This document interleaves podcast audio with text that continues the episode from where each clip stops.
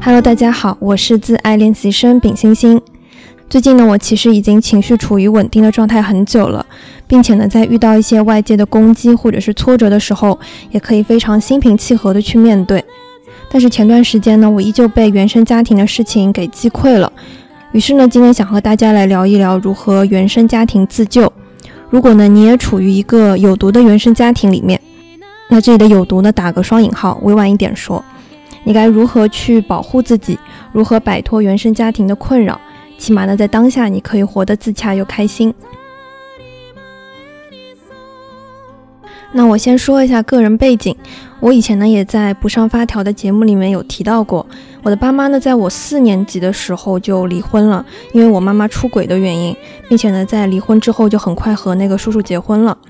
一开始呢，我非常希望我爸妈重新在一起。后面呢，发现最困扰我的一件事情是，原本妈妈是可以每天回来的，但是呢，到之后就慢慢讨价还价，开始变成一周三天回来，一周四天。可能之前说好了今天回来的，但是晚上又会打个电话临时说回不了了。在我小学以及初中的那段时间，其实我是非常依赖我妈妈的。但是我发现妈妈不像以前那么在意我了，是有讨价还价的，是有冲突在的。于是就非常非常的难过，整晚有时候就会开着灯睡觉，一难过了就开始哭。而到了大学呢，也基本上是每个月都会因为原生家庭的事情而就是崩溃啊，或者是难受的哭一次，就基本上是度过了十年的时间。那同样的这件事情也酿就了我高敏感的一个性格，以及过度的为他人着想，因为我不敢在我的亲人面前去诉说我的难过，我怕给他们造成负担。因为在很小的时候，我爸爸和我说，他不希望奶奶因为这件事情难过，所以他不让我把我妈妈的事情跟爷爷奶奶讲。然后我也知道我爸他其实很辛苦，所以我也不会过多的去，嗯，跟他诉苦。于是呢，我就是永远都把这些事情憋在心里面。同样呢，我也不敢跟我的朋友去说，因为我怕他们知道我是离婚家庭的小孩，他们就会另眼看待我。那以上呢是前情提要。其实，在这一年里面呢，我开始和自己相处之后，然后也开始实习了，我的状态已经好了非常非常多。因为我有切身的感觉到我自己在变成熟，变得可以独当一面，而不再去依靠他人。也是我在节目里面提到过的一个点，就是我觉得我自己的第一身份不再是我爸爸妈妈的孩子，他们的小孩，他们的女儿，而是单纯的独立的我自己。我不是一个隶属于爸爸妈妈下面的一个人。他们只是我生活中的一个分支，所以我感觉我的主体性是有越来越强大的。但是最近发生了一件什么大的事情呢？其实也是因为家里面的利益纷争吧，可能也是最近就是播客做的太多了，然后我就非常容易和他人去说一些心里话，然后有时候就是说的多，错的也多嘛。我在和我妈去表达事情的时候，我不小心把我爸的一些不满的情绪也表达了出来，然后我妈就一下子就怒了，就觉得说你爸算什么呀？我我干什么跟他有什么关系？他管不着。然后他就非常的生气。同时我言语当中呢，也依稀的提到了一些点，就是会说你当初做的那些事情是在三观上和道德上面是有怎么怎么样的。我当时也忘了那个词是什么了。反正就是有说他出轨这件事情其实是不对的，那他呢就一下子抓住了我说他道德有问题这一个点，然后就会怒火冲天的说什么，那为什么你既然知道我道德有问题，为什么还要让我做你妈妈呢？你干脆就别认了，我们下辈子反正也不会见了，就放这一些狠话。其实到这里呢，我的心情都没有任何变化的，因为我知道我妈妈是一个心情不好了就会乱骂人、乱攻击人，但是我已经可以屏蔽的非常好了。但我没有想到的是，他这次竟然用了一个新招，是我从小到大以来他第一次用这个招，就是冷暴力。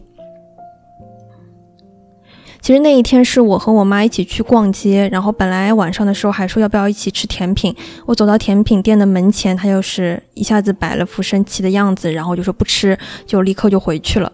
回去路上，其实我也会有一句没一句和他说一说，他也会回应我。但是回家之后，可能大家各自管各自了，然后他也会向他的朋友或者是姨妈他们去吐槽，然后我也会跟我的朋友去说。我之后晚上呢，说我有点口渴，我想吃西瓜，我就走出自己房间，然后问我妈说啊有没有西瓜吃，然后我妈就说没有，就面无表情的，然后就说了这么两个字。同样的，在第二天也是发生一样的事情，就是我早上起来了，问他有没有早饭吃，他说没有。也会问他要不要喝奶茶，因为我想点奶茶嘛。一般来说，我都会在我想点的时候，我问我妈要不要点，然后他基本上也会回应我说他想喝什么，我基本上都会给他点。但是没想到那一次，他就是依旧是一两个字这样子回复我。其实我问他要不要喝奶茶，已经是我想要去给台阶下的一个方式了，但是他依旧是态度非常冷漠的说不要。中午吃饭的时间呢，我就去厨房那边看一看有没有吃的，然后冰箱里面有没有剩下什么菜，或者是我妈中午有没有烧什么菜。然后我就问我妈中午吃什么，她说你自己看冰箱。然后我就去看了冰箱了，我就发现说，嗯，冰箱里还有几盒菜，我就打开来看。结果呢，就是冰箱里面有一盒荤菜，然后我打开来一看，里面只有一块肉，还有几个零星的一些菜了，就根本就吃不了。后面我打开电饭煲，我也发现说里面就是零碎的几口饭，就根本就是不能称作是一顿饭的，所以我实在是没办法，我就自己关上厨房的门，我开始烧意大利面。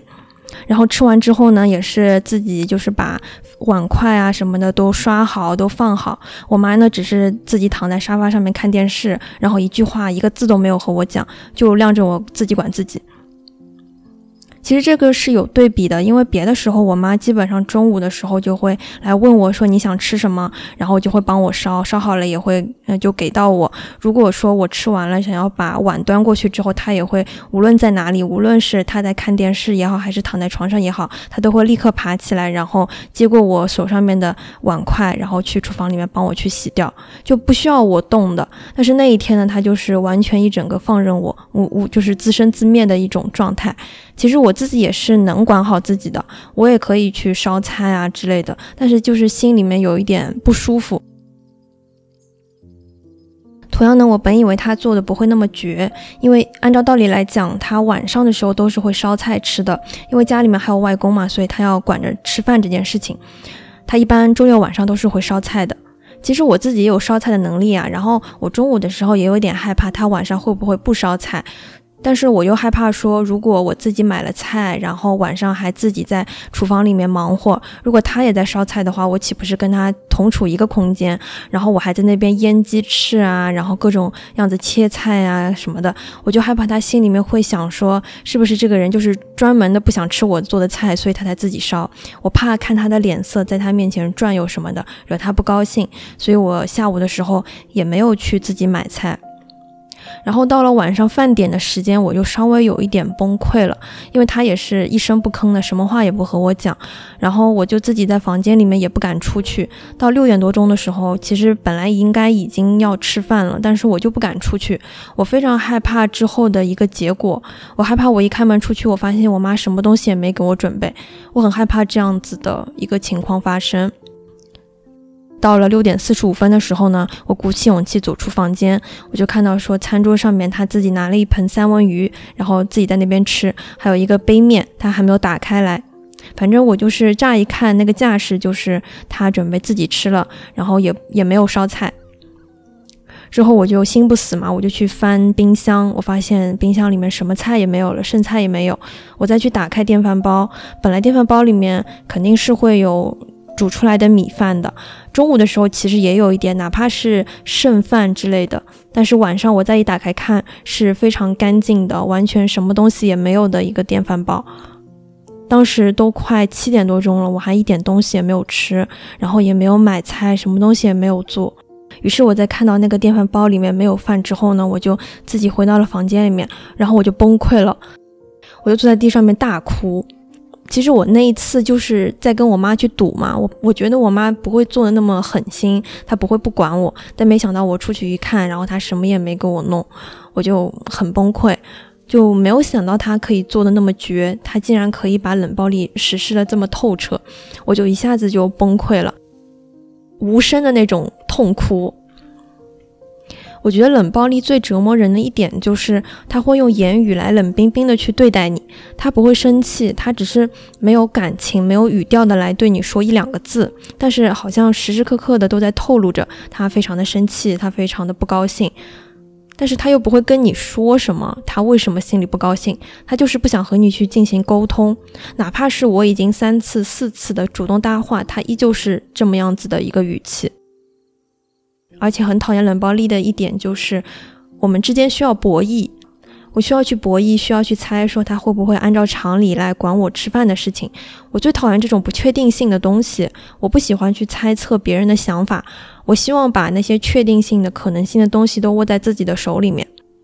不过之后不是回到房间里面，然后又心情有点崩溃了嘛？但是我在当下我还是有一些保护自己的念头的。首先第一个就是我千万千万不能亏待自己，哪怕我再伤心、再难过、再痛苦，我也不能用自虐的方式来惩罚自己不吃东西。所以我依旧告诉自己说我要吃好吃饱。第二个呢，是我如果撑不下去了，我情绪实在是太差了，我可以向外去寻求帮助。所以我立刻当下马上我就打电话给我爸。我本来是和他说，我想和他周一去聊一聊天的。然后呢，那天晚上我就临时性的把我爸约出来，就陪我吃饭。打电话的时候，我一听到我爸的声音，然后他问我你怎么啦，我就一下子就声音就颤抖了，然后又哐哐哐的狂哭，然后一边说话一边哭，其实那个样子非常的吓人。但我其实非常不喜欢自己情绪失控的样子的，因为本身这件事情没有特别特别严重，但是当下呢，我就是最激烈的一个情绪，我也其实挺害怕给别人造成困扰的吧。不过呢，我在准备换衣服的时候，啊，我就是已经换好了。然后我妈就在微信上面给我发消息，问我要不要吃三文鱼。哦，原来后面我才知道，说原来其实她也是买给我的，嗯，因为那一大份她吃不完，她就留了一半给我。但是因为当时我已经约了爸爸了嘛，然后也衣服都穿好了，所以我就老老实实的和他说，我已经衣服换好了，我要出去吃饭。因为我其实也是个挺细心的一个人嘛，我就知道，如果说，啊，我跟他讲我要出去吃。那其实他就会心里面乱想了，我已经给你抛橄榄枝了，你为什么不吃我的，偏要出去呢？他心里面又会多想。但是如果我加了一个前提条件，就是我已经穿好衣服了，那他心里面可能会好受一点。所以我当时其实也有点小技巧在里面吧。然后约了爸爸出来之后呢，再和他聊一聊天，我就心情平稳了一点。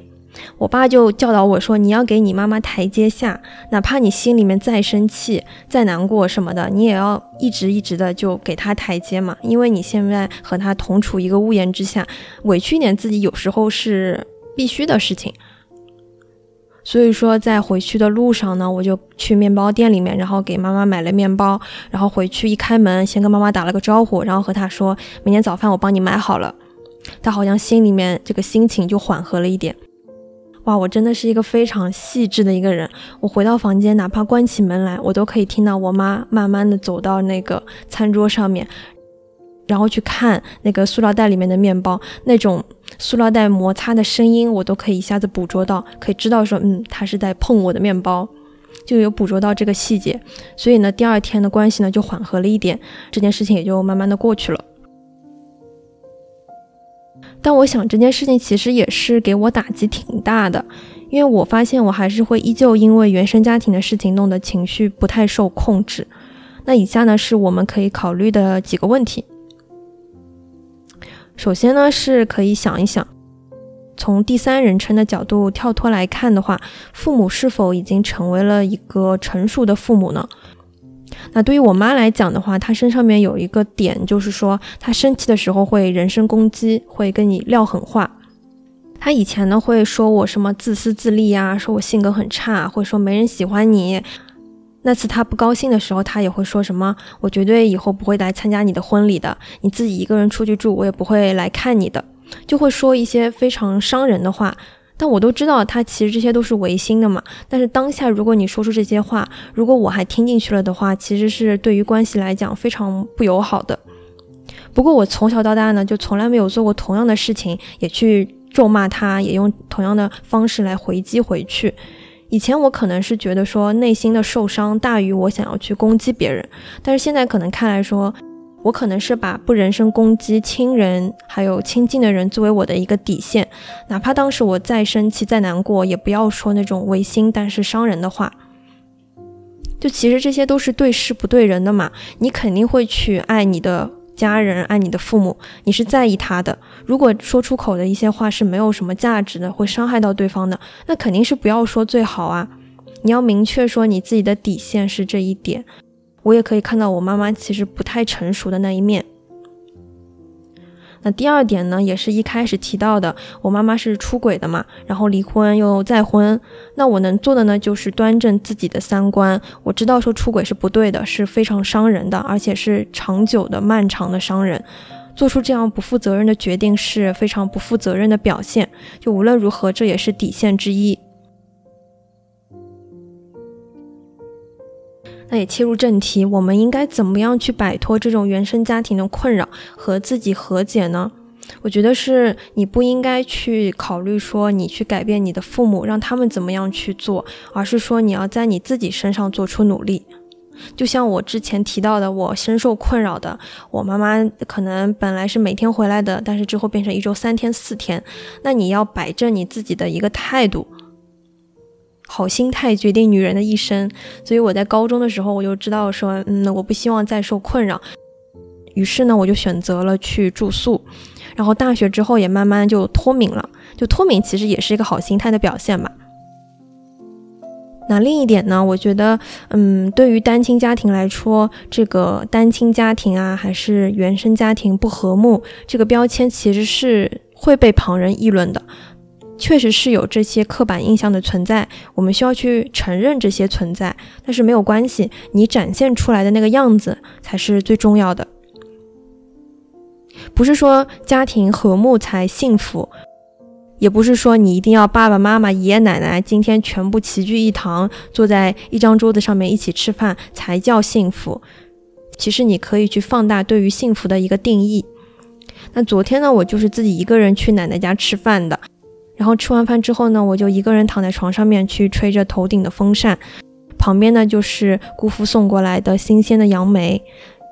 我也看到窗外说是六点多，但是依旧非常晴朗的明亮的蓝天，风扇吹在身上的那种感觉呢，很舒适，也很舒爽。我我觉得这就是一种幸福。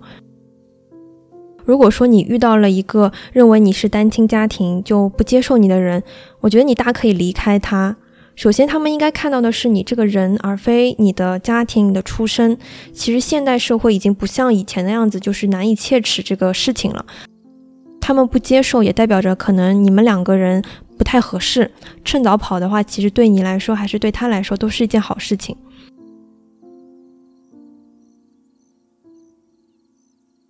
那第三点呢？我觉得大家可以不选择去原谅过去的事情，但你自己一定要向前看，要专注当下以及未来。这里可能也要扣到标题了。你可以不去选择过去你们家人对你造成的一些伤害，但是当下的你要专注好你自己的现实生活，不必一直去想说啊，如果嗯爸爸妈妈一直在一起就好啦，设想这些假的东西，你得不到的东西。我以前呢是会惋惜的，然后然后还是会深夜 emo 的，但是我现在就不会了。事已成定局的话，我就只能坦然的去接受，以及去改变自己，看看以自己的能力是否可以过得更好一点。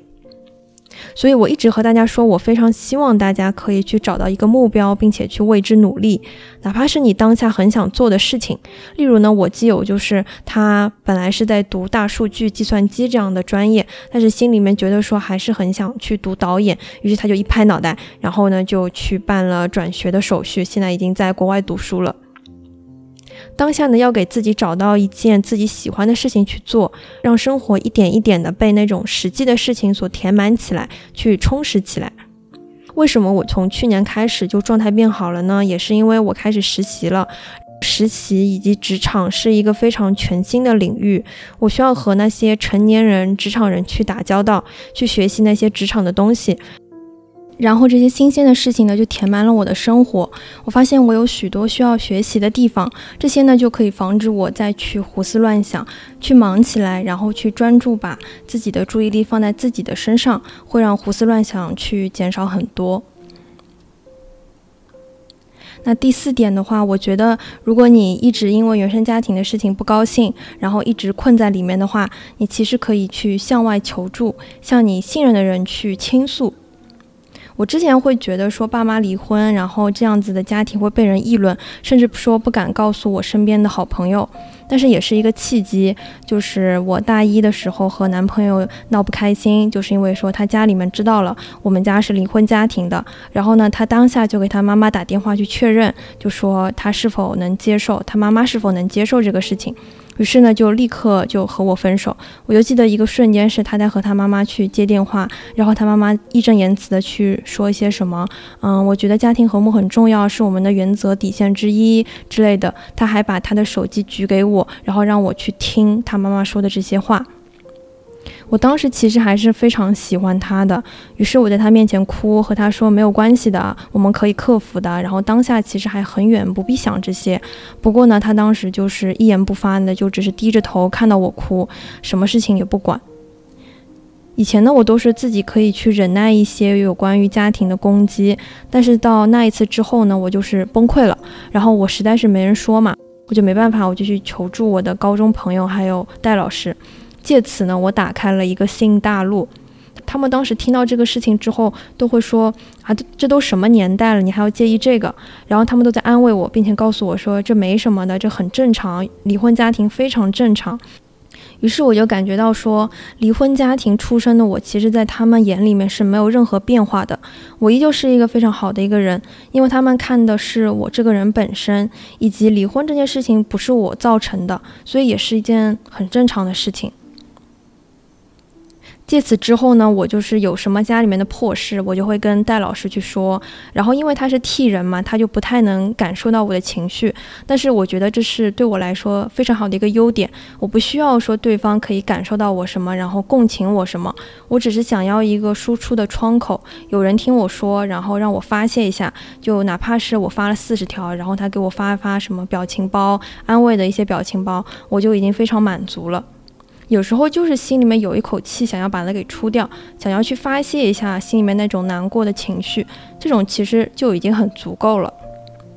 那我觉得说你其实也可以去尝试一下，向你的信任的人，你和他去说一下你家里的一个情况，没有必要说一定要憋在心里面，一定要自己去承受。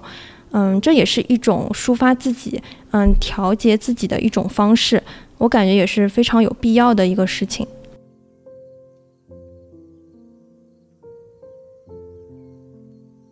那最后一点呢，我希望大家可以去练就独自一个人生活的一个技能。有能力了之后呢，就搬出去住，但是你也依旧要和你的亲人去保持良好的联系。因为我们家其实就是属于那种被家里人保护的非常好的。小时候呢，是因为有奶奶照顾，然后我我妈她也是不需要做任何家务的，都是我奶奶在烧菜啊，在做家务，在管理家里的任何的事情。我爸妈他们两个人只需要说去工作就可以了。而我发现我们家基本上都是这么个情况。我有一次呢和姨妈他们一起去吃饭，然后吃完饭之后呢，姨妈说要给哥哥去买一双新的鞋子。我哥是九七年的，现在大概也要二十五、二十六岁了。但是当时他进了那个阿迪达斯的店，然后不是他在挑鞋，是我姨妈在挑。姨妈觉得诶这两双鞋好看，然后就拿出来。他唯一要做的事情就是伸一伸脚，然后去试一下这个尺寸合不合适。哪怕是最后说到底要买哪一双鞋、付钱什么的，这种决策权都不在他自己身上，他就不会去发表自己的一些喜好，都是姨妈在挑。姨妈觉得这双鞋哎还可以，那要不就买呗，然后也不会去问他什么的，反正他自己也无所谓。之后掏钱的也不是他。我就觉得我们应该要去锻炼这种，首先是要管好自己的生活，你要有自己的一个穿衣打扮的一些，嗯，自己的观念，然后一些要求，同时在家里面的一些家务活，其实也是需要学习的。我活到现在，老实说，我根本就不会用家里的洗衣机，因为洗衣机根本就不需要我去操作。但是我觉得这也是非常需要、值得去我们学习的事情。而且很多很细小的家务，像是倒垃圾、倒垃圾的频率、家里打扫卫生的一个频率，这一些的话，只有人在身处绝境，也就是在你独居的时候，可能才会去激发你的潜能。那我最近很高兴的一点呢，就是我学会了烧菜，而且我觉得烧菜是一件很放松、很愉悦的事情。反正我自己烧的东西，我最后肯定是会吃的，而且哪怕是说它不好吃，我也不会去嫌弃。我就觉得说我练就了这个技能之后，我起码不会饿死自己了。我觉得，嗯，这应该是一件非常值得高兴的事情。当然也没有做的很难吃啊，我觉得我还是中等偏上一个水平吧。最后呢，我也希望大家可以过好自己的生活，你自己才是生活中的一个 top one，你的零顺位。无论是父母也好，还是原生家庭也好，其实都是你生活的一个分支。你要记得的是，你的第一身份永远是你自己。你要专注在你的生活上面，找到生活的意义，并且去尝试看看，去努力啊，去奋斗。大家一定要记得去自爱。不要去做一些自虐的事情，像是如果你因为你原生家庭的事情你不高兴啊，你不要去，嗯，去伤害你自己，然后不好好吃饭就惩罚你自己，没有必要去装给别人看，去证明给别人看你有多惨。你的身体、你的心情才是最重要的，你一定要去照顾好你自己。